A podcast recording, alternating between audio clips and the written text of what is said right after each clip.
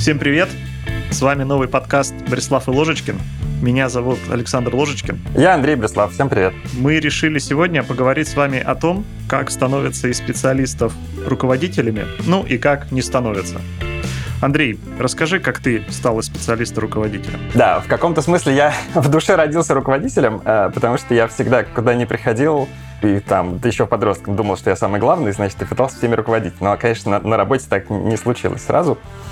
Я пришел в Kotlin сначала просто делать Kotlin, это не называлось никак. То есть э, просто давайте делать Kotlin вместе.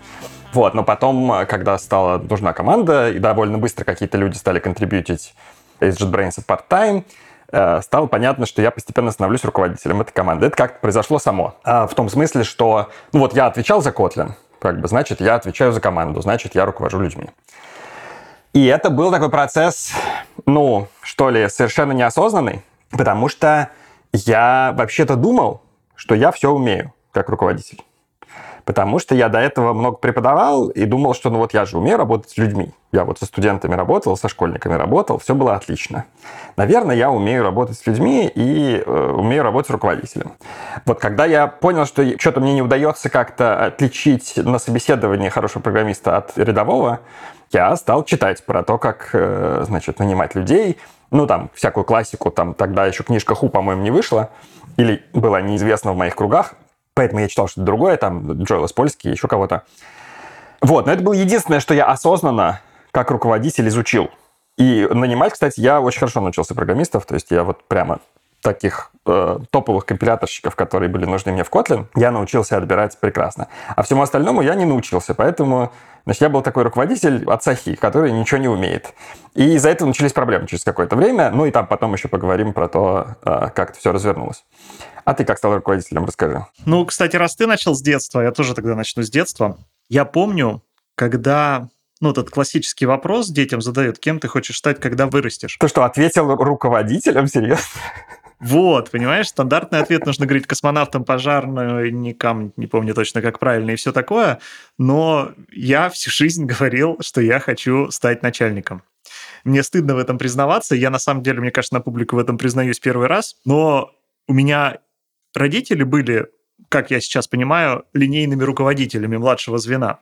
И вот я сейчас понимаю, что я, в общем, всегда этого хотел в детстве, но потом передумал. Потом передумал, потом я хотел стать программистом, как и, наверное, большинство э, здесь присутствующих и нас э, слушающих. Но когда я наконец-то стал программистом, как-то так получилось естественным образом, очень похожая история на твою, что когда ты начинаешь за что-то брать ответственность, каким-то небывалым и незаметным для тебя образом ты вдруг неосознанно мгновенно становишься руководителем, потому что как правило, как это неудивительно, мало кто хочет на себя ответственность брать, и как только такой дурачок где-то находится, на него тут же нагружают всю работу, и людей нанимать, и отвечать за сроки там или еще за что-то, и потом ты уже сам не понимаешь, как вдруг ты перестал быть программистом, и это стал руководителем. В отличие от тебя, подозреваю, чем мне еще в этом пути повезло, я никогда не был хорошим программистом. Я, может быть, нескромно будет говорить, что я был плохим программистом, но я был программистом средней руки, и на самом деле до сих пор это у меня комплекс, что я никогда себя как программиста толком и не реализовал, потому что руководителем я стал буквально через пару лет после того, как стал профессиональным программистом, и я, в общем, не напрограммировался в своей жизни. И, повторюсь, наверное, то, что я буду всем говорить в будущем, это не торопитесь становиться руководителем, пока вы не насытились своей жизнью как специалиста. Бреслав и Ложечкин – новый проект команды подкаста «Подлодка». Нас всегда слушало очень много тимлидов, а темы про управление людьми и разработкой стабильно попадали в верхние позиции рейтинга любимых выпусков – когда Андрей Бреслав и Александр Ложечкин пришли к нам с идеей запустить новый проект, мы их с радостью поддержали. А еще нас поддержали ребята из Авито Тех, которые отлично понимают важность сильных тимлидов, ведь они работают над сервисом, которым каждый месяц пользуется треть жителей России. А значит, хайлоад, хардкорные задачи, высокие стандарты разработки и отлично выстроенные процессы. Такие задачи может решать только сильная команда. А как создавать и управлять такой командой, вам расскажет Брислав и Ложечкин. Слушай, да, очень интересно про то, что ты с детства к этому стремился. Мне кажется, я на самом деле мало обсуждал такие темы с разными людьми, но кажется, я еще не видел ни одного живого человека, который бы такой сказал. Это очень интересно, действительно прикольно. А ты кем хотел стать в детстве? Это немножко автопик, но интересно. Это на самом деле забавно. Я вот не помню вот такого совсем романтического периода, когда я был совсем маленький и там думал, кем я хочу стать. А когда я был чуть постарше, у меня был период, когда я думал, что надо стать юристом. И, ну, мне бы, наверное, хватило занудства, но, конечно, было бы очень скучно, если бы я стал юристом. Это не для моих мозгов, конечно, история совсем. Вот, меня, к счастью, отговорили. Взрослые еще тогда. Вот, мне было, я не знаю, 11 лет, что-то такое. Ну, не то, чтобы я, если бы меня не отговорили, как-то очень много вложил сил в то, чтобы стать юристом в таком возрасте. Вот, но потом у меня просто там появился доступ к компьютеру, и вопрос закрылся сам собой. То есть... Другое дело, что я, э, на самом деле, я же исходно учился на программиста, а стал преподавателя. Вместо этого. Вот это интересный заход, кстати. Я хотел из твоего интро, мы никогда с тобой эту тему не обсуждали. Ну, а в скобочках скажу, что мы друг друга с Андреем знаем уже довольно много лет и много на всякие откровенные темы общались, но вот эту тему не поднимали. Поэтому спасибо нашему прекрасному подкасту за возможность обсудить то, что никогда не было обсуждено. Ты сказал, что был преподавателем, и у тебя поэтому было некое предположение, что преподавать это близко к тому, чтобы руководить, а оказалось, что это совсем другое. Вот можешь немножко на эту тему поговорить, потому что это интересная тема. Я думаю, что ни у одного у тебя такое есть представление о том, что преподаватель это где-то близко или пересекается с тем, кто такой руководитель. Ну, ты знаешь, мне кажется, что у меня-то иллюзия была в первую очередь связана с тем, что я вообще не понимал, что делает руководитель, то есть в чем роль руководителя состоит. Я не понимал. Я думал, что там руководитель человек, который, условно говоря, принимает все решения, несет всю ответственность что возможно, но только ты сдохнешь. И я сдох в результате. Ну, это же надо работать с людьми. Вот я как преподаватель уже работал с людьми. Вот и все. То есть это как я не знаю, ну вот можно, да, работать с каким-нибудь материалом, да, там, не знаю, работать с металлом, да, можно собирать металлолом, а можно там делать ювелирные украшения. Это то и другое работаешь с металлом, но, но вот это примерно все, что есть общего в этих профессиях.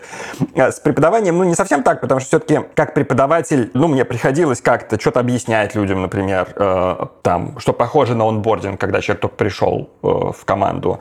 Мне приходилось как-то там, ну, давать какую-то обратную связь, хотя я, на самом деле, как преподаватель тоже делал очень плохо и уже потом учился это делать по-другому. Там немножко приходилось отбирать студентов, соответственно, тоже я вот там много собеседовали, на самом деле, студентов. У нас было одно такое межвузовское мероприятие, в котором мы собеседовали студентов. То есть какие-то навыки как-то пересекались, но, конечно, там построение команды, передача ответственности так, чтобы люди сросли, там вот это все вообще не существовало, потому что просто нет такого формата в преподавании. Ну, а я просто не знал, что это надо делать. вот так, так и было. А вот у тебя, когда ты начинал, какие были представления о том, что от тебя требуется как от руководителя? То есть, что ты должен делать? Тоже хороший вопрос. И я никогда об этом не задумывался, какие у меня были представления тогда. И я позволю себе ответить не на этот вопрос, а немножко другой. Какие у меня представления сейчас? Ну, давай а так. потом, может быть, реконструирую и что было тогда, потому что и ты меня как раз навел вот этой аналогией между преподавателем и руководителем, может быть, на той аналогии, которой нет. Потому что чем дольше и больше я занимаюсь в той или иной степени руководством людьми, тем больше я понимаю, что моя работа – это как раз развивать людей как раз мне кажется, что если я как руководитель буду меньше решений принимать, а делегировать принятие решений другим, Ответственность, да, наверное, не удастся себя снять, и не то, чтобы мне этого хотелось, ответственность это она остается, но я понимаю, что для того, чтобы нести ответственность за то, чем я руковожу, самый лучший способ при этом выполнять или, скажем так, этой ответственности соответствовать, это вкладываться в развитие людей даже не пытаться их как-то организовать, не пытаться им раздать какие-то задания. Наверное, это тоже такое типичное представление руководителя, что это тот человек, который ставит задачи, а потом контролирует их выполнение, декомпозируя, например, большую задачу на маленькую. Вот это мне все кажется такое уже наносное, и, может быть, даже и не нужно этим заниматься, если только ты не руководишь там условными землекопами, хотя ничего не могу сказать об опыте руководства землекопами, может быть, там тоже есть своя специфика. Но вот возвращаясь к тому, как я сейчас себе это представляю, представляю, руководство очень похоже на преподавание в том, что и там, и там ты занимаешься развитием людей. А дальше Пусть они уже сами самоорганизуются, пусть они сами декомпозируют задачи, пусть они сами принимают решения, ну и на самом деле, как следствие, пусть сами принимают и несут ответственность. Не ответил я на твой вопрос. Я все еще на подсознании пытаюсь вспомнить, а что я тогда думал. Наверное, Скорее всего, я думал в первую очередь про ответственность, про декомпозицию задачи, контроль выполнения, что я как сейчас понимаю, ну, в общем, если является частью обязанности руководителя, то уж точно не основной. Да, это на самом деле интересно. Про ответственность очень прикольно ты сказал, что э, как бы с одной стороны себя ты ответственность не снимаешь, а с другой стороны, у подчиненных ответственности растет. Когда ты передаешь им больше и больше свободы, у них растет ответственность. То есть, на самом деле, общее количество ответственности в команде увеличивается со временем. Довольно прикольно, я про это не думал никогда.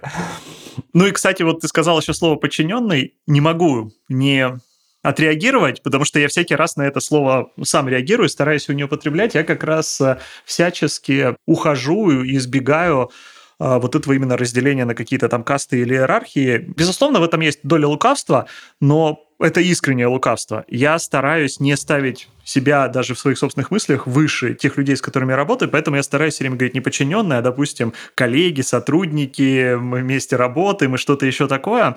Наверное, тоже в этом есть и элемент подчеркивания, что все-таки руководитель – это не тот, кто стоит над людьми, Хотя, наверное, от этого тоже не уйти, а это скорее тот, кто, опять же, помогает им, э, создает им условия для работы. Кстати, вот одну вещь точно забыл сказать в том, что мы обсуждали выше, и что я сейчас считаю очень-очень важной составляющей руководителя. Первое, как я сказал, это развивать людей, а второе – это делать так, чтобы ничего не мешало им работать. То есть не то, чтобы говорить им, что им нужно делать, а скорее понимать, что является блокерами, мешающими им что-то делать. И эти блокеры по мере силы возможностей каким-то образом устранять. И тут уже, конечно, аналогия с преподавателем уходит, и преподаватели, наверное, этим не очень сильно занимаются. Это интересный момент. На самом деле, мне кажется, что вот этим преподаватели немножко занимаются, но я замечаю пока такой интересный дивайд в нашем разговоре. Кажется, что есть два разных представления о том, что такое руководитель. И одно, оно, во-первых, более интуитивное, во-вторых, более распространенное, а другое такое более романтическое, прекрасное и больше нравится нам всем. Вот, и, и, ну, более распространенное и более интуитивное, то есть то, что люди делают, если не думают, что надо делать как руководителю, это ставить задачи, контролировать выполнение. А вот это вот более прекрасное и, и такое человеколюбивое и, и, и всякое такое э, хорошее, это как раз растить людей, заботиться о том, чтобы им было хорошо, создавать условия для того, чтобы они раскрывались и классно работали. Э, вот это все. И кажется, что, ну, по крайней мере, мне скорее пришлось прилагать усилия, чтобы из вот этого интуитивного режима как-то превратиться в э, вот этот вот э, более идеализированный режим. А у тебя это насколько получилось само? Э, ты как-то работал над этим или просто поймал волну? Мне тоже, наверное, здесь повезло. Мой первый подчиненный, в кавычках, точнее, первый сотрудник, с которым мне пришлось работать в режиме руководителя, в той компании, в которой я работал, я не удивлюсь, если, кстати, этот человек послушает наш подкаст, поэтому говорю правду, э, как я ее, по крайней мере, воспринимаю. Это был самый крутой программист в той компании, в которой я работал. И он до сих пор самый крутой программист, он до сих пор программирует, я ему невероятно завидую и очень сильно его за это уважаю. Но, как и многие крутые программисты, он был абсолютно неуправляем. Он делал только то, что ему нравится, то, что он хочет, тогда, когда он хочет. Но когда он хотел делать то, что он делал, он делал просто гениальные вещи. Проблема была в том, что он этого, его желания редко совпадали с тем, что нужно было окружающим. И поэтому от него постепенно отказались все руководители в этой компании, сказали, он классный, но мы с ним работать не будем, потому что с ним работать невозможно. Но я думаю, что многие из нас, э, слушающих, эта ситуация знакома, потому что часто таланты бывают или гении бывают не очень восприимчивы к работе в больших коллективах. И поскольку от него все отказались, и поскольку был такой я молодой, не сильно, но младшего вот этого программиста, про которого я говорю, и наивный начинающий руководитель, мне сказали, о, вот ты и будешь им руководить, и ты будешь заниматься всякими исследовательскими проектами. Типа, если что-то не получится, то и не жалко, и бог с тобой. И поэтому, даже если у меня и был когда-то соблазн думать, что я как руководитель буду ставить задачи и проверять их выполнение, мне достался сотрудник, с которым это было делать абсолютно невозможно. Он бы меня сразу же с этой попыткой послал бы далеко и был бы прав, поэтому мне пришлось с самого начала придумывать какие-то хитрые способы, и, может быть, это так у меня на подкорку и записалось, как импринтинг. Прикольная школа жизни, да, у меня такого, конечно, не было совсем, потому что первое, собственно, место, где я был руководителем, у меня стояла какая-то задача, причем огромная, да, типа вот язык программирования надо сделать. И там было ощущение, что типа нет возможности там как-то глядеть по сторонам, надо делать дело, не успеем иначе. Вот. Я, наверное, очень много потратил энергии как раз на то, чтобы делалось то, что реально надо, чтобы Kotlin двигался вперед. Не то, чтобы я хорошо понимал в самом начале, что именно надо делать, и я вообще такой человек как бы разбегающегося внимания, поэтому мы параллельно делали миллион вещей, Потому что мне казалось, что ну как, у нас же есть еще, можно еще немножко, значит, вот это сделать, и тогда у нас получится прекрасно. Я всегда забывал, что, ну типа, если какой-нибудь умный стажер написал э, транслятор из Kotlin в JavaScript, то его потом поддерживать надо, значит, до бесконечности. И это на самом деле не то, что мы сейчас вот за лето тут, значит, сделали прекрасный транслятор. А теперь все, у нас теперь больше работы будет навсегда. Я это не понимал, наверное, много лет. Научился понимать совсем недавно только. А вот давай немножко больше про твой опыт как раз поговорим. Я тоже, наверное, не буду скрывать, и вряд ли можно скрывать, потому что, скорее всего, люди, которые слушают наш подкаст, они в том числе и могли послушать наш доклад на очень похожую тему где у тебя была очень интересная история про твой путь из специалиста в руководителе, и мне кажется, эта история заслуживает того, чтобы быть э, повторенной здесь в подкасте, и потом, мне кажется, было бы интересно ее в некоторых деталях пообсуждать и попробовать, может быть, даже обобщить. Да, ну, э, собственно, там посыл мой основной, я в разных формах это пересказываю последние там года полтора, Посыл такой, что я как руководитель э, в каком-то смысле глубочайше пофейлился, потому что я э, перегорел. Просто за 10 лет работы над Kotlin я пришел в абсолютно нежизнеспособное состояние, и мне пришлось потом восстанавливаться там пару лет.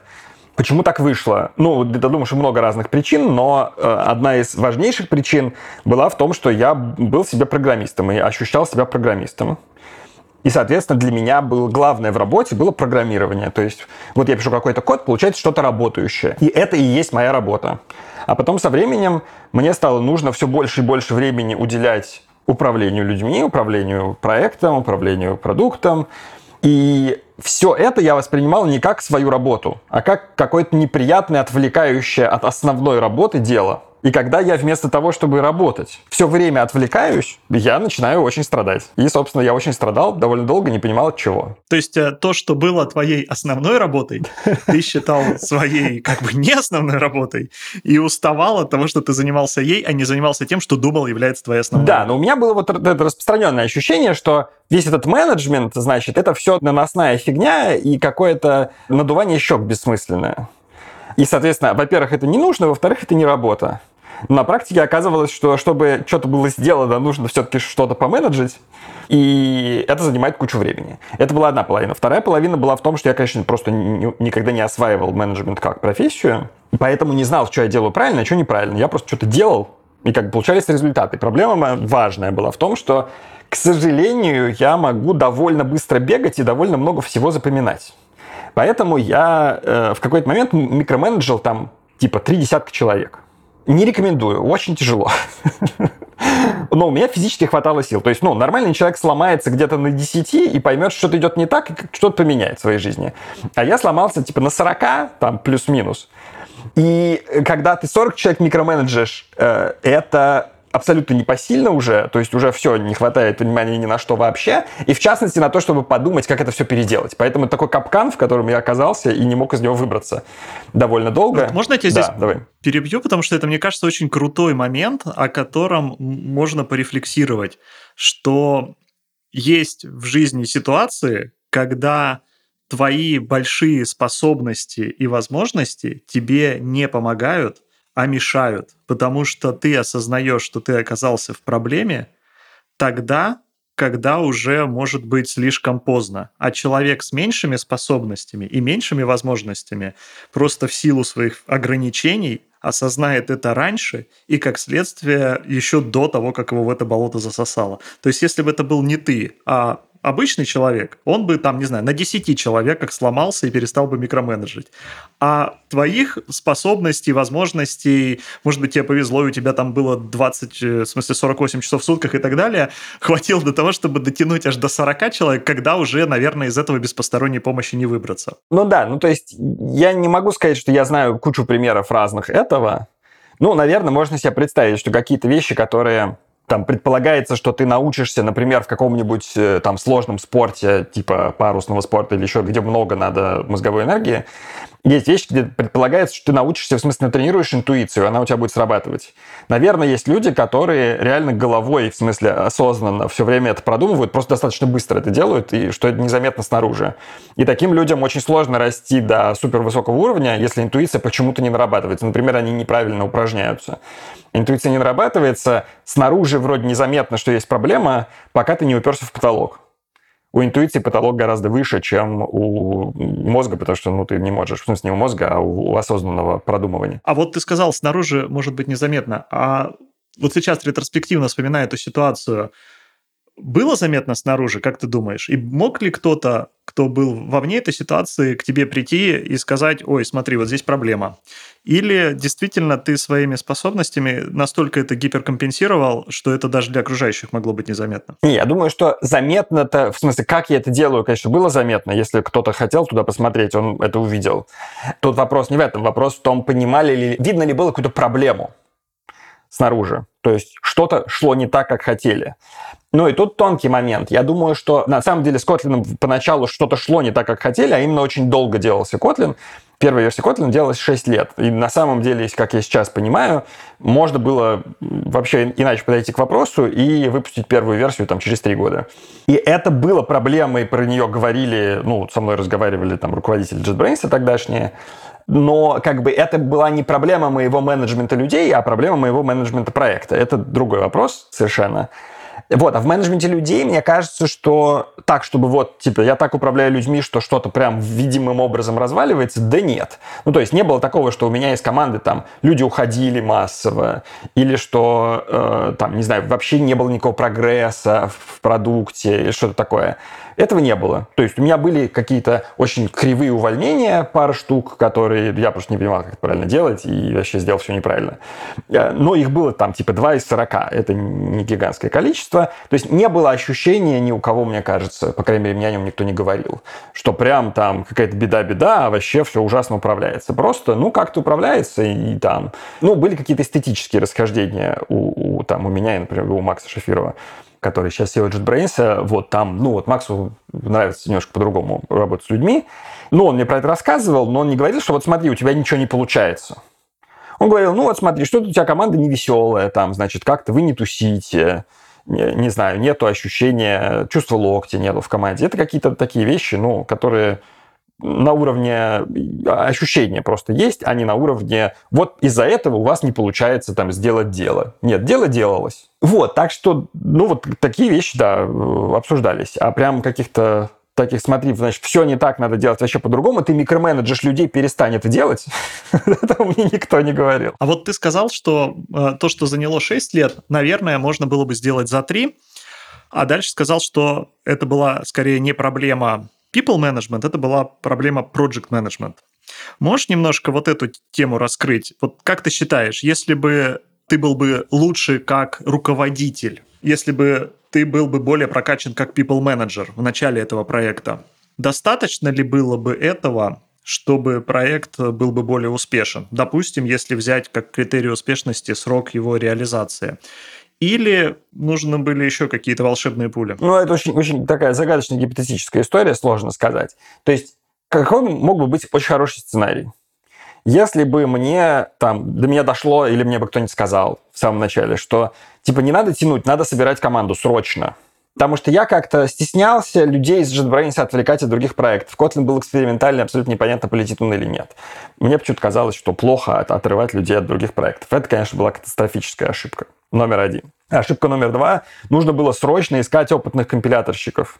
В JetBrains были специфические люди, которые умели ту часть компилятора, которая вот в IDE торчит. прекрасно умели, очень крутые люди, вообще никаких вопросов. Вот, но людей, которые бы делали компилятор целиком, в JetBrains было там очень мало, почти не было. И, соответственно, этого опыта у нас в команде тоже не было, потому что я тоже языки изучал скорее как структуру, как что устроено в системе типов, и вот это все, а не компиляторы писал днями и ночами до этого. Вот, и, и как бы, если бы вот эти две вещи случились, то в команде были бы люди, которые бы задавали вопросы, типа, а куда мы идем? А что так долго? Если бы, соответственно, уже как people manager я умел с ними советоваться, а не просто говорить, типа, вот мы делаем так, и, и все, есть ли вопросы? Если бы я с людьми советовался, они бы мне задавали вот такие вопросы. Там, не знаю, мне не нравится, что мы так долго, и что-то ничего не понятно, что происходит, а давайте какую-нибудь цель понятную поставим, а давайте выпустим какой-нибудь релиз. Ну, в общем, вот, вот этого было бы больше, наверное. Это бы улучшило. Но тут все равно было абсолютно отдельное решение от people management. Это называть ли версию стабильной. Потому что ну, с языками есть проблема совместимости, что если ты выпустил версию 1.0, то потом, если 2.0 будет э, какие-то существенные изменения делать в языке, то весь код сломается. И как бы вот я, я думал, что так не надо делать, и поэтому мы выпускали что-то публичное, но оно не было стабильным. А надо было, на самом деле, через три года выпустить стабильное, как там сделали после этого Swift и Rust и еще много кто. И просто забить на то, что ранние пользователи получат какие-то проблемы в своем коде. Ну, это отдельный разговор. Если я правильно тебя услышал, можно сказать, что проблема была в том, что не хватало каких-то компетенций в команде, но о том, что этих компетенций не хватало, стало понятно слишком поздно, ну или достаточно поздно. А во-вторых, э, может быть, и было это понятно, но ты не задавал этот вопрос тем людям, которым могло быть это понятно. Ну, во-первых, я вообще ни с кем не советовался. То есть я никаких вопросов вообще никому не задавал. Мне казалось, что я, во-первых, я самый умный, а во-вторых, я должен все знать сам. О, вот это сейчас интересная тема про руководителя, который может э, чувствовать себя некомфортно, если он чего-то не знает или если он не самый умный. Да, вот, ну, вопрос, сам ли я умный, у меня не стоял, я просто знал, что я самый умный, что абсолютно, конечно, искажает вообще весь мир, и, и очень хорошо, что я избавился от этого странного убеждения. Вот, но это как бы не было большой проблемой, проблема была в том, что, да, я думал, что, ну, раз я отвечаю за Kotlin, значит, я должен все сам знать. Посоветоваться это вообще в мои там 26-27 лет мне не приходило в голову, что можно советоваться с кем-то. Угу. И вот это, наверное, возвращаясь э, к той теме подкаста, который мы обозначили, путь из специалиста в руководителя, наверное, можно обобщить как достаточно типичный баг. То, что часто бывает, что руководителем делают самого крутого специалиста, и те вещи, которые его сделали самым крутым специалистом, могут ему не то что не помогать как руководителю, а могут ему даже скорее мешать. Ну, например, то, что вот ты сказал, то, что он считает себя самым умным. Для специалиста это хорошо. Ну, понятно, до определенного предела, но сейчас детали не уходим. Или то, что он может самостоятельно принимать решения, а не бегает там вокруг по людям и не спрашивает, помогите мне принять решение. Это тоже хорошо. И получается, что мы сначала воспитываем в человеке специалиста, селектируя или поощряя определенные качества в нем, а потом бах, он становится руководителем, и к нему никто не приходит и не говорит, товарищ, только вот обрати внимание, что то, что делало тебя вчера крутым вчера, как специалиста, тебе сейчас, как руководителю, не то, что может не помочь, а может помешать. Как думаешь? Слушай, ну, мне кажется, что тут э, вот в этом обсуждении очень часто выпадает одна очень важная тема, а именно почему самого яркого специалиста назначают руководителем. Главный аргумент для этого – другие инженеры будут этого человека уважать. И это важная история, потому что, ну, в зависимости, опять же, там, от культуры в компании и так далее, вполне могут реально сожрать просто человека, который не такой крутой технически, как, как мы сами, и просто его не примут, и как бы и, и все, и команда будет в каком-то нерабочем состоянии. Вот мы тут нащупали еще один атрибут, который очень важен руководителю, это чтобы у него был авторитет. Без авторитета, наверное, у руководителя ничего не получится. Ну или будет очень трудно. Ну, я согласен, да, про авторитет. Тут, опять же, авторитетов есть много разных видов. Самый простой способ – это взять человека, который авторитетен во всем. Там у тебя самое большое яркое продуктовое видение, ты самый технически компетентный и на любой технический вопрос умеешь отвечать. И дальше мы тебе еще дадим, э, собственно, флаг, что ты руководитель, и у тебя появится еще административный авторитет. Поздравляю, ты теперь лидер из лидеров. Вот, мне кажется, что ну, это действительно просто в небольших командах, во-первых. Если человек, у которого самое дальнее видение и самый крутой технический бэкграунд и, и вот это все, действительно проще всего сказать, что ты будешь главным. Особенно если на выходе нужен не продукт, а технология, то есть что-то техническое. Ну, в этом смысле вот Kotlin такой интересный пример, пограничный, потому что, ну, он в продукте для программистов, но все-таки продукт. Поэтому нужно думать про многие вещи, которые не совсем только инженерные вопросы. На самом деле, там много всякой человеческой психологии, как это все воспринимается там, и так далее. Вот, но, но если говорить, там, не знаю, про какую-нибудь огромную компанию, в которой делается какой-то модуль, который будут использовать другие программисты той же компании, то в целом вообще отлично, когда лидер небольшой команды — это главный в этой команде технарь. Потому что все понятно. Вот у человека есть понимание, как правильно делать, и он его как-то транслирует в команду. Самое простое решение. Вот, думаю, что ты видел альтернативные подходы к этому. Расскажи, вот как в Microsoft с Амазонами такие вещи делаются. На самом деле, в большинстве случаев, то, что я видел в своей практике, это самый естественный путь. Я бы так сказал, что не факт, что если мы самого крутого технаря в команде сделаем руководителем, что у него получится, но, наверное, если не факт, то близко к этому, что если мы сделаем человека, у которого нет авторитета руководителем, то ему будет очень тяжело. Я недавно наткнулся на одну интересную статью в Harvard Business Review, как неудивительно. Обычно в Harvard Business Review какие-то очень банальные вещи пишут, а тут выглядит тоже банально, но хорошо подтверждено всякими научными, в том числе исследованиями, где сказано, что ключевой фактор производительности труда сотрудников, а также удовлетворенности сотрудников от их работы является то, что их руководитель может делать их работу. То есть, если мой руководитель может делать мою работу, я, скорее всего, буду работать лучше и буду более счастлив на работе. И если этому правилу следовать, то, наверное, делать самого крутого специалиста руководителем – это очень правильный путь, потому что тогда априори руководитель будет способен делать работу любого человека в его команде.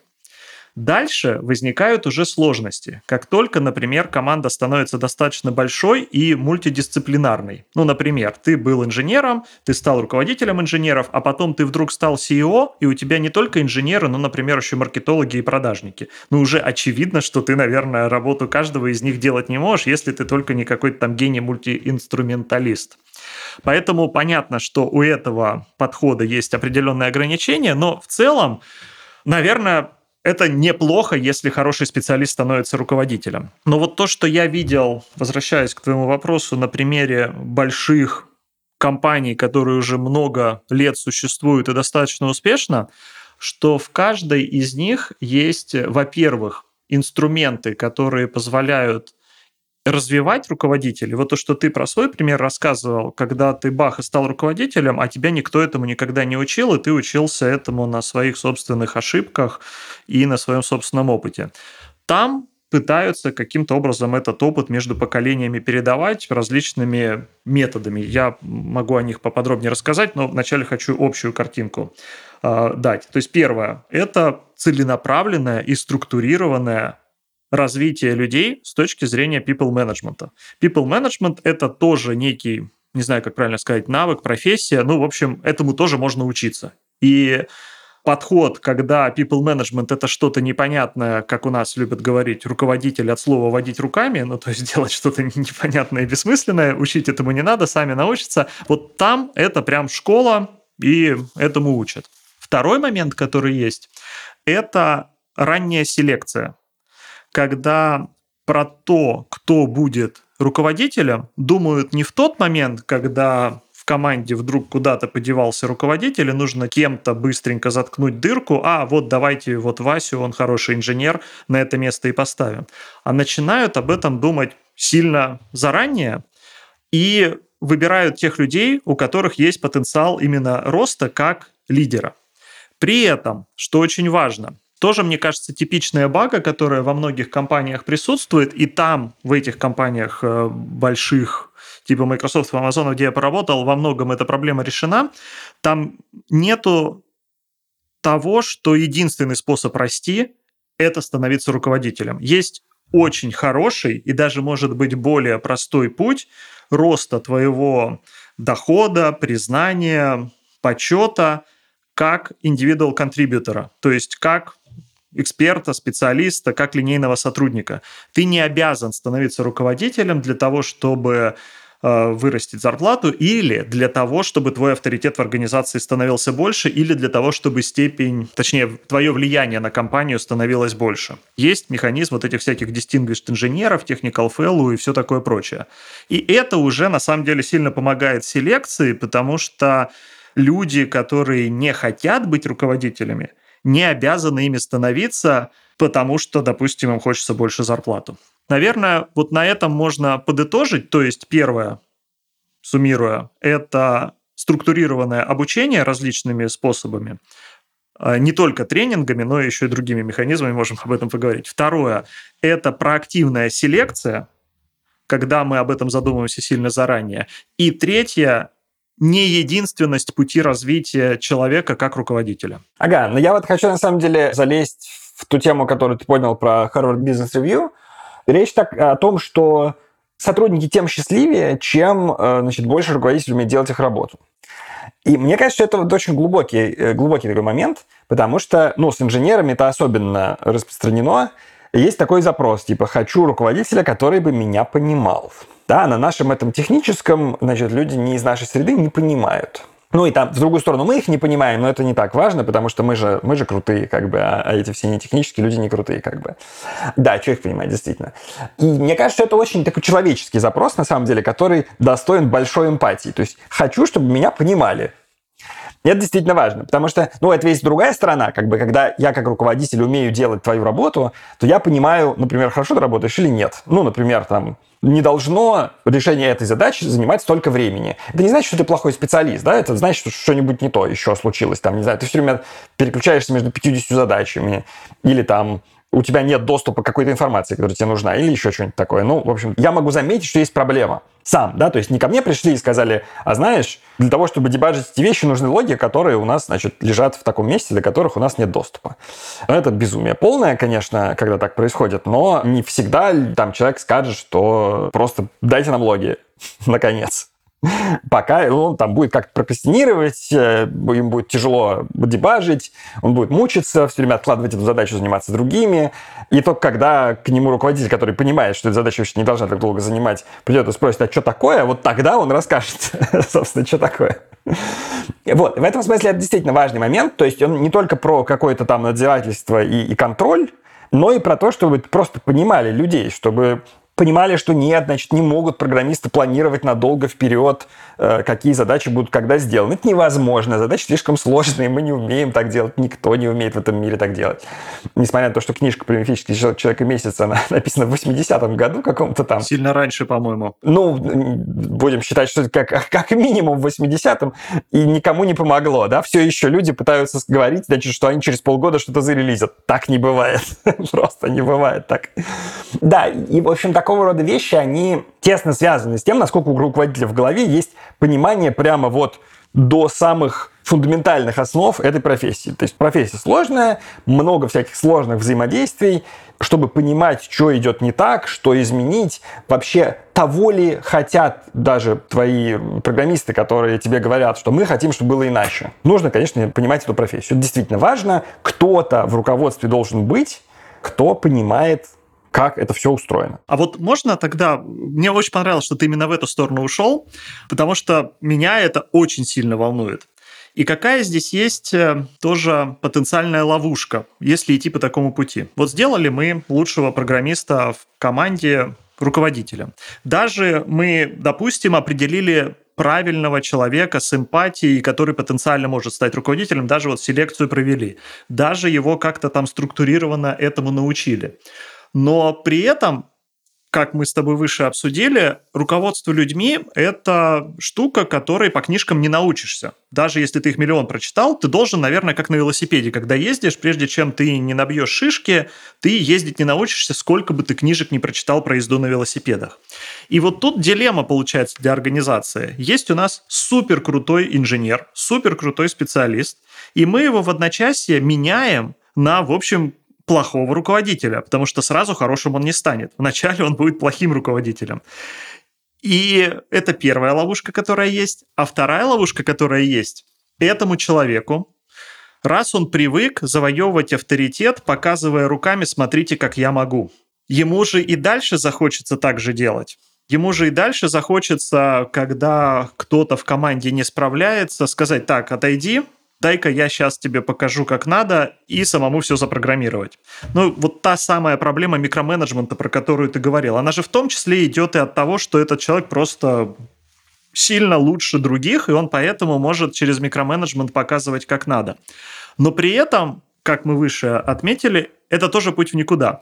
Вот что ты думаешь про эти две ловушки? Во-первых, замену хорошего специалиста на плохого руководителя, а второе, то, что в этом транзишене человек будет постоянно скатываться обратно и все еще демонстрировать, что он крутой специалист. Ну, я вот про замену специалиста на руководителя очень хорошо понимаю. Никто никогда не делает так. Никто не говорит, а теперь ты будешь full-time руководителем и не будешь вообще программистом. Все говорят, теперь ты будешь немножко руководителем.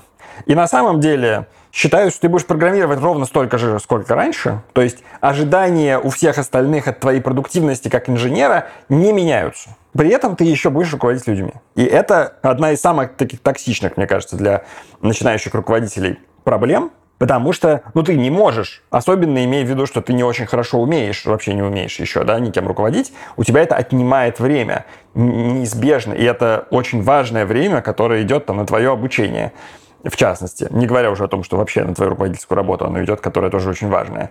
Но э, ожидания у всех непроговоренные, как бы по умолчанию остаются, что ты так же точно работаешь, как раньше программистом. Что, конечно, абсолютное безумие. И мне кажется, что это вот очень важно говорить, дорогой друг или подруга, теперь ты не просто программист, а еще и руководитель. Поэтому твое время, в ближайшее время, будет делиться между разработкой и руководством в такой-то пропорции. Например, у тебя там двое человек в подчинении, значит, у тебя будет 10 часов в неделю уходить на руководство. Поэтому ты теперь будешь, как программист, делать на четверть меньше работы. Имей в виду, это нормально, это то, что мы от тебя ожидаем. И этих слов вообще никто никогда не говорит, мне кажется. Я вот вообще ни разу не слышал, чтобы кому-нибудь такое сказали. Конечно, все же говорят, ты будешь делать все то же самое, что раньше, и еще сделаешь так, что все вокруг станут твоими клонами и такими же крутыми специалистами. Да, вот, то есть мне кажется, что здесь на самом деле-то нет проблемы, ну, действительно, то есть если не дать человеку сразу, типа, 15 подчиненных, да, а, а там сначала одного-двух, то это не будет каким-то резким переходом, что вот у нас был специалист и больше нет специалиста. Но, конечно, это переход ощутимый, в смысле, что ты просто не столько же часов вкладываешь. Его важно делать осознанно. Так, а ты говорил еще про что-то второе, про то, что... Я вот боялся, что ты меня спросишь, потому что я так увлекся твоим рассказом, что сам забыл. Нормально. Это, это значит, что это честное признание, что мы действительно разговариваем не по скрипту, а по-настоящему. Я тоже забыл. Э, ничего страшного, вернемся еще. Знаешь, я другое зато вспомнил. Вот как раз про вот это все Harvard Business Review и про то, что самый крутой специалист стал руководителем. Дальше есть еще одна ловушка. Может быть, про ту, которую забыли, я по дороге вспомнил. Ловушка следующая. Ты стал руководителем как самый крутой специалист, и тебе очень нравится, что твой авторитет на твоей экспертизе во многом построен. Тебе нужно нанять нового человека в команду. Ты подсознательно будешь бояться нанять человека сильнее себя, потому что с ним этот подход с твоим авторитетом работать не будет. Но как руководитель я искренне убежден, что это одна из самых важных компетенций руководителя, ты должен нанимать людей сильнее себя. И человек, вот этот начинающий руководитель, становится перед тяжелым выбором. А, пойти дальше по простому пути и, как следствие, деградировать команду, потому что ты будешь постоянно планку понижать, либо рискнуть своим авторитетом, нанять человека, который сильнее себя, и научиться завоевывать авторитет не тем, что я самый крутой, а чем-то еще. Вопрос чем. Слушай, ну тут вот я сейчас не политкорректную вещь скажу, но мне кажется, что необходимо просто признавать, что очень зависит от руководителя. Есть в этом мире люди сильнее тебя или нет? Поясни. Ну, строгое неравенство, э, то ну, на определенном уровне крутизны инженера круче нету, просто в мире нету. Есть такие же, сильнее нет. Или там ну, безумно сложно найти сильнее. То есть ну, вот эта задача типа нанимай людей сильнее, чем ты, может быть для некоторых людей нерешаемая на практике.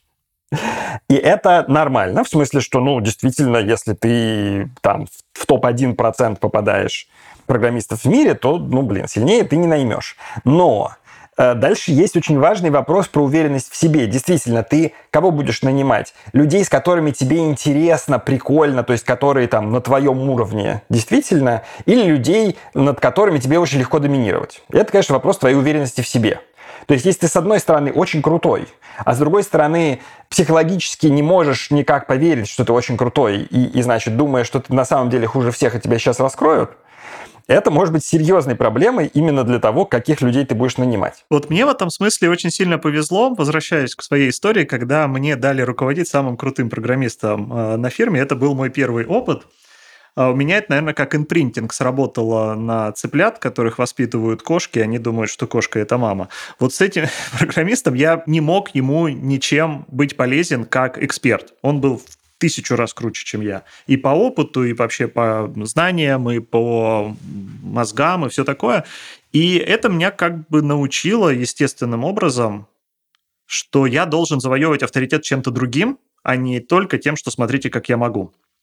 А, не пытаюсь свой опыт обобщить и сказать, что смотрите, вот нужно только так.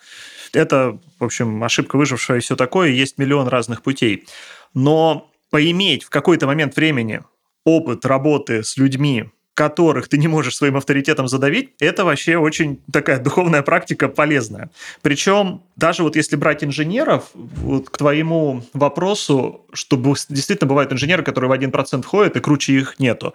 Тут уже, наверное, более сложная может быть какая-то механика, когда нету круче в чем-то, но зато они могут быть круче в чем-то другом. Там широта экспертизы еще начинает влиять. Но, опять же, ключевой момент, мне кажется, здесь не вот пытаться найти какую-то скалярную единицу измерения крутости, которую можно всех со всеми сравнивать, а скорее в том, можешь ли ты себя в какой-то момент э, переломить как руководитель и начать завоевывать авторитет в команде чем-то еще, а не тем, что смотрите, как я могу. Ну тут вот я, кстати, что-то пришла мне в голову первая в жизни мысль про то, что но мы же все время говорим из соображений того, что позиция руководителя, она такая почетная и требует вот авторитета, значит, чтобы тебя слушались и так далее. А просто мысленный эксперимент. То есть представь себе, что позиция руководителя наоборот. Это такая, значит, тяжелая работа, которую почти никто не хочет делать, и все с большой благодарностью относятся к тому, кто ее взял на себя. Тогда у тебя другая задача. Значит, у тебя не авторитет тебе нужен, а нужно, чтобы люди верили, что ты здесь для того, чтобы им помочь, что ты действительно работаешь в их интересах. То есть тебе здесь тогда не надо быть главным экспертом, не надо быть э, вообще там, не знаю, самым по любому поводу самым, да? Тебе надо быть человеком, которому доверяют. Просто, что ты действительно честно работаешь для этих людей. И это больше похоже не на работу там, не знаю, предводителя, да, генерала, а на работу условного, не знаю, там, человека за стойкой в отеле, да, который вот ты веришь, что он тебе хочет помочь, или ты веришь, что он просто хочет, чтобы ты ушел скорее? Я не помню, это я в какой-то фантастической книжке читал, или где-то это в истории был пример, что на какие-то должности с большими полномочиями людей выбирали жребием, по-моему, это был мысленный эксперимент. Ну, в общем, что выборы происходили не до а после. То есть человека назначают жребием на руководящую должность. Это, кстати, в истории было где-то там у древних греков, это да, помню. Но да, там еще было. прикол, что в конце вот этого периода, когда человек находится у власти, а, проводят голосование и что-то типа бросить его в клетку со львами, или он молодец все-таки. А, да, это типа прямо, прямое определение понятия расстрельная должность, да, это вот да. ровно это. И, кстати, если этот мысленный эксперимент, который ты предложил дальше доводить до предела, то ведь, в принципе, можно вообще действительно на должность руководителя назначать жребием, чтобы человек, допустим, случайный оказался на этой должности на какой-то период времени, а после этого команда решает, принес он пользу или нет. И, например, если должность действительно непочетная, отпускает в случае хорошего выполнения обязанностей и оставляет там навсегда в случае обратно. Да, это забавно. Ну, тут, тут, на самом деле, мне кажется, на практике, конечно, есть много вопросов с тем, а сколько времени займет вот это вот подбирание подходящего человека, и там, ну, всегда есть какой-то баланс баланс между целями бизнеса, проекта там, и так далее. Но, но в целом, мне кажется, что это тоже такая философия, которую э, мало обсуждают что нужен это не авторитет. Тут другое дело, что это все хорошо, когда мы говорим о функции руководителя помогать. А когда есть функция руководителя зарплаты назначать или увольнять людей, да. А, то тут вот становится интересно, значит, а как мы в такой прекраснодушной картине э, сделаем какой-то адекватный процесс назначения компенсации? Ну, вот можно пофантазировать, я не знаю. Сходу у меня ответа нет. Да, это хорошая тема. Но вот, в общем, возвращаясь насчет авторитета, тогда как мы подытоживаем? Руководителю, наверное, все-таки авторитет, ну, скажем так, не помешает, Вопрос да. в том, какие есть методы руководителю этот авторитет завоевывать, и тем специалистам, которые перешли в руководители, стоит подумать осознанно, как сейчас принято говорить, какой их метод завоевания авторитета. Это не значит, что невозможно или плохо завоевывать авторитет экспертным путем. Но если это единственный путь завоевания авторитета, то это звоночек, о котором стоит задуматься. Ну да, ну, то есть у любого способа как бы легитимации руководителя, да, завоевания авторитета есть свои риски. И ну, вот это один из рисков, правда. Да, я, кстати, подумал, знаешь, о чем? Вот все демонизируют эту ситуацию, когда руководитель – это представитель бизнеса, то есть человек, который как бы владеет бизнес-интересами. А мне кажется, что э, при определенной зрелости людей в команде это как раз неплохо. Опять же, если представить себе, что ну вот есть какие-то инженеры, которые свои инженерные вопросы умеют как-то сами решать, им для этого не нужен начальник, чтобы там договориться о процессах. А при этом есть кто-то, кто любит не в инженерные игрушки играть, а у кого, значит, там вопросы, это интересы пользователей и выручка, например. И вот есть много инженеров, которые не любят думать про вот это все там, что-то приземленное, про деньги там. Им хочется, чтобы у них, значит, блестело, было очень красиво, очень модульно, и вот это все. А тут к ним приходит бизнес и говорит, ребят, слушайте, я бы очень хотел вам зарплату заплатить в следующем месяце. Просто вот очень, очень бы хотел. Это мое такое человеческое стремление. Но денег-то не будет, если мы вот это это не починим. Ты уверен, взаимное. Да-да-да. И инженерам в этот момент становится до зубной боли скучно участвовать в этих разговорах. На самом деле, э, ну, я был в такой роли просто э, в, у себя в Альтере в стартапе нашем про психотерапию. Ну, действительно, как бы приходишь, бывает, к э, разработчикам и говоришь, ребята, у нас там что-то лежит. Они говорят, да, но мы сейчас посмотрим. Я говорю, понимаете, что дело? Если я уже пришел, это значит, все очень плохо, значит, мы очень много денег потеряли. Это ваша зарплата, давайте вы посмотрите не когда я приду, а когда она упала. И, в общем, там, ну, доходит, ну, люди взрослые как бы понимают, что действительно теряем деньги, друзья, давайте как-нибудь это... А насколько это вообще разные миры, по-твоему? Э, бизнес, который думает про деньги, и инженерия, которая думает, предположим, про абстрактную красоту технического решения. Слушай, ну, мне кажется, это просто э, разные способы получения удовольствия, которые, э, ну, мне кажется, в здоровой ситуации какой-то наступает разумный компромисс. В смысле, что, ну, не может такого быть, чтобы адекватные инженеры вообще не готовы были понять ничего про реальный мир и про бизнес. Так не бывает. Просто, ну, бывают люди, которым это не доставляет удовольствия. Вот им не интересно в это, там, мы помогли, там, куча пользователей. Им интересно, чтобы у них блестели красивые э, хромированные железки. Э, что, кстати, в инженерии механизмов точно так же, как и в инженерии программ. То есть, если человек вообще не способен понять чего-то про реальный мир, про бизнес и про пользователей. Это, скорее всего, большая проблема, но у него что-то просто с эмпатией, не знаю, ну, это, скорее всего, на его профессиональных качествах сказывается, ему там трудно хорошие программы делать. В смысле, полезные, хорошие, может быть, не трудно.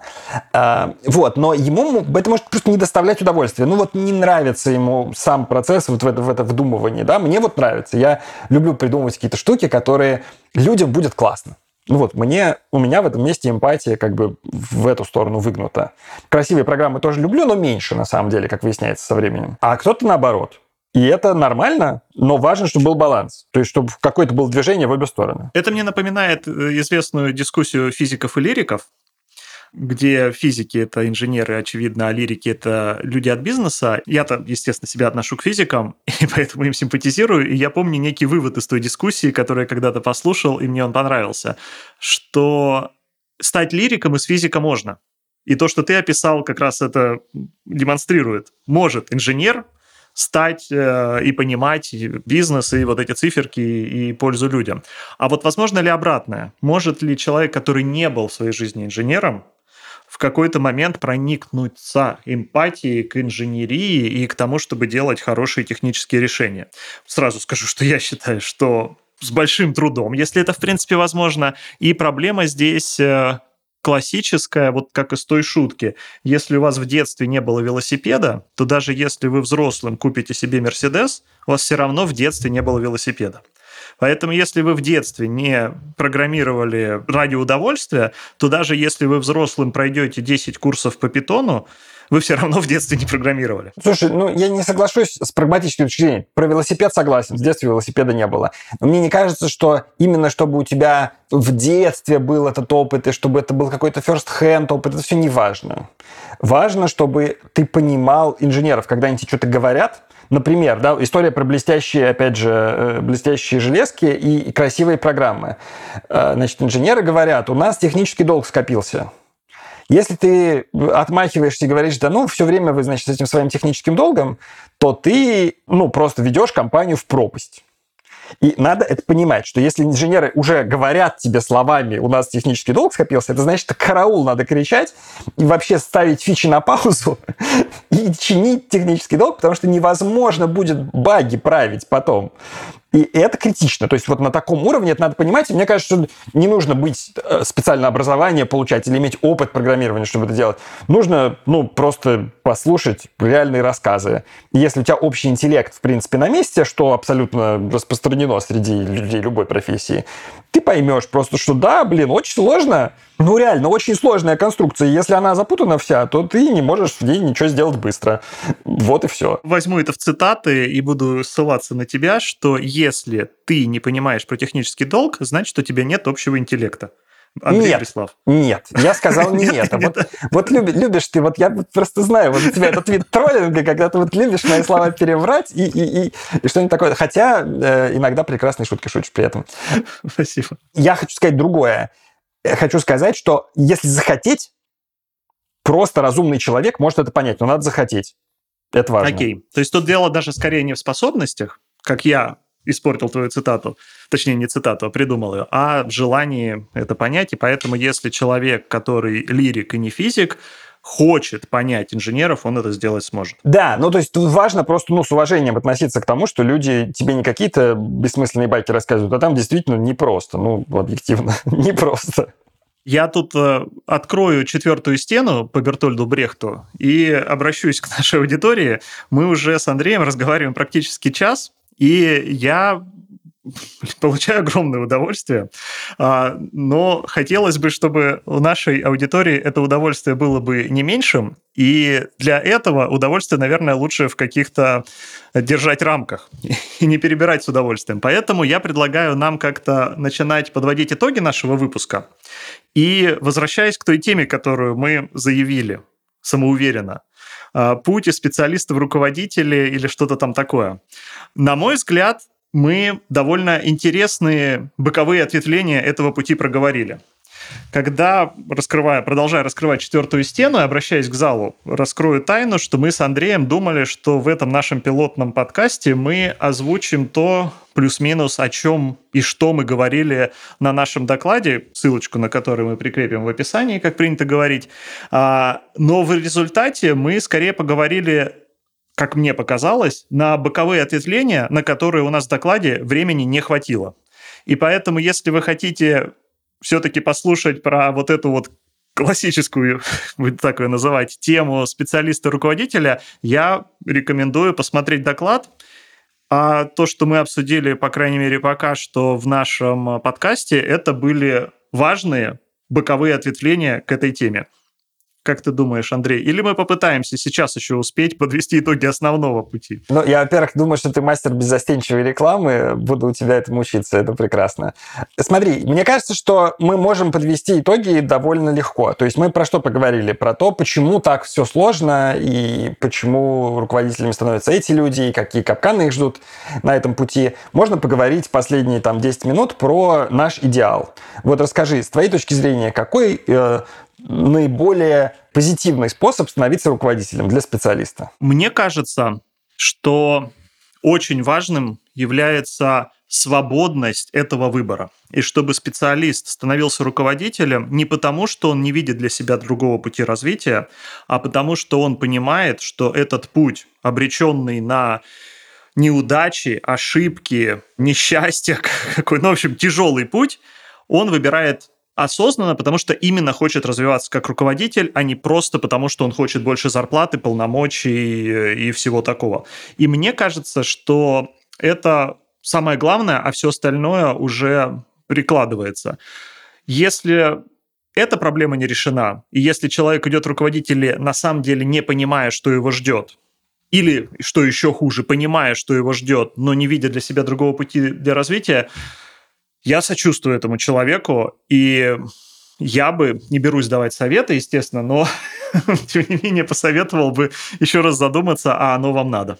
А ты? Да, ну я, наверное, вот э, хочу уточнить эту формулировку. Э, значит, вот в ней, мне кажется, важно не только свободное, но и осознанное решение. Да? То, что ты, во-первых, добровольно, а во-вторых, понимаешь, что это будет принимал это решение. Да, мне кажется, что это прекрасно. Ну и к этому, мне кажется, очень важно, чтобы было приложено, во-первых, понимание того, что это нужная работа.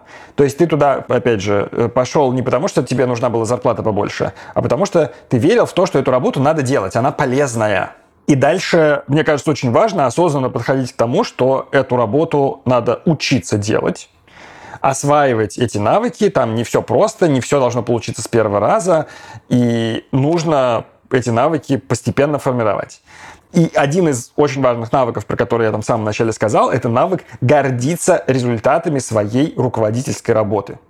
Это нетривиально для специалиста, потому что есть очень сильная привычка гордиться чем-то одним, и нужно вырабатывать привычку гордиться чем-то другим. Да, и в этом как раз ключевое отличие, наверное, работы руководителя от работы специалиста, то, что специалист может результат своего труда пощупать руками, непосредственный результат работы своего труда, а руководитель, он скорее достигает результата не непосредственно, а опосредованно через тех людей, с которыми он работает.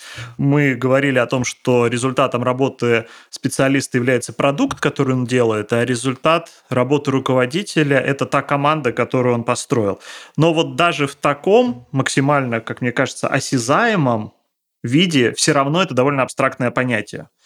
Код, который ты написал, ты можешь посмотреть, выложить на GitHub и всем показать. Команда, которую ты построил, хорошая она плохая, ты можешь только как-то опосредованно оценить. И это очень важно для руководителя начать понимать действительно, за что ты отвечаешь и что является продуктом твоего труда, и пусть даже неосязаемым. Я здесь люблю приводить аналогию с э, оркестром и дирижером. Продукт оркестра — это музыка, которая звучит.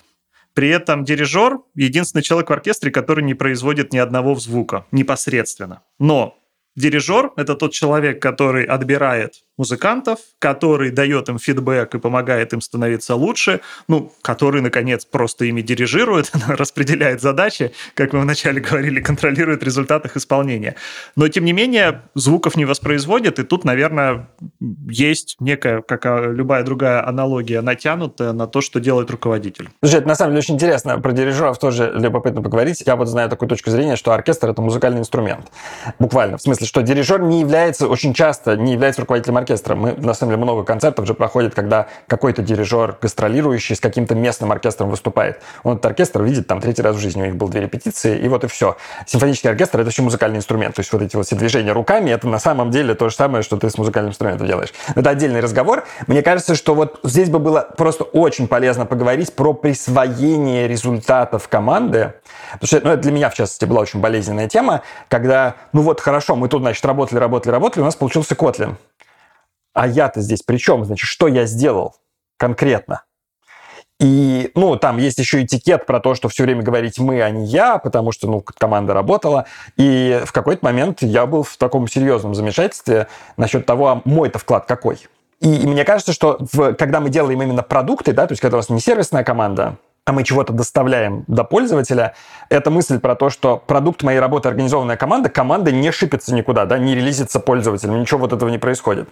И как бы как присвоить адекватное количество результата общего себе, сказать, что вот я молодец, поэтому мы сделали продукт. Это отдельный разговор, ну вот, э, поскольку мы хотим сворачиваться сегодня не успеем, но вообще это очень содержательная беседа была бы. Я бы хотел про это тоже поговорить, не закрывая эту четвертую стену, и еще раз обращаясь к нашим слушателям, к обоим, хорошая шутка. У нас есть списочек тем, о которых мы хотим э, с Андреем поговорить, но если вдруг у вас есть какие-то идеи э, о том, какие темы вы бы хотели чтобы мы осветили, а вот так вот э, неструктурированно поболтали, пишите, пожалуйста, нам. Мы будем рады обратной связи. Это наш э, первый опыт, и это вот тот продукт, который мы породили, и за который несем полную ответственность. Поэтому будем рады за ваши отзывы. Ну и не стесняясь, скажу поддержку. Да, но я вот э, добавлю честности немножко в это. Вы, конечно, пишите, что вам интересно, но мы начнем болтать и обязательно уйдем в сторону.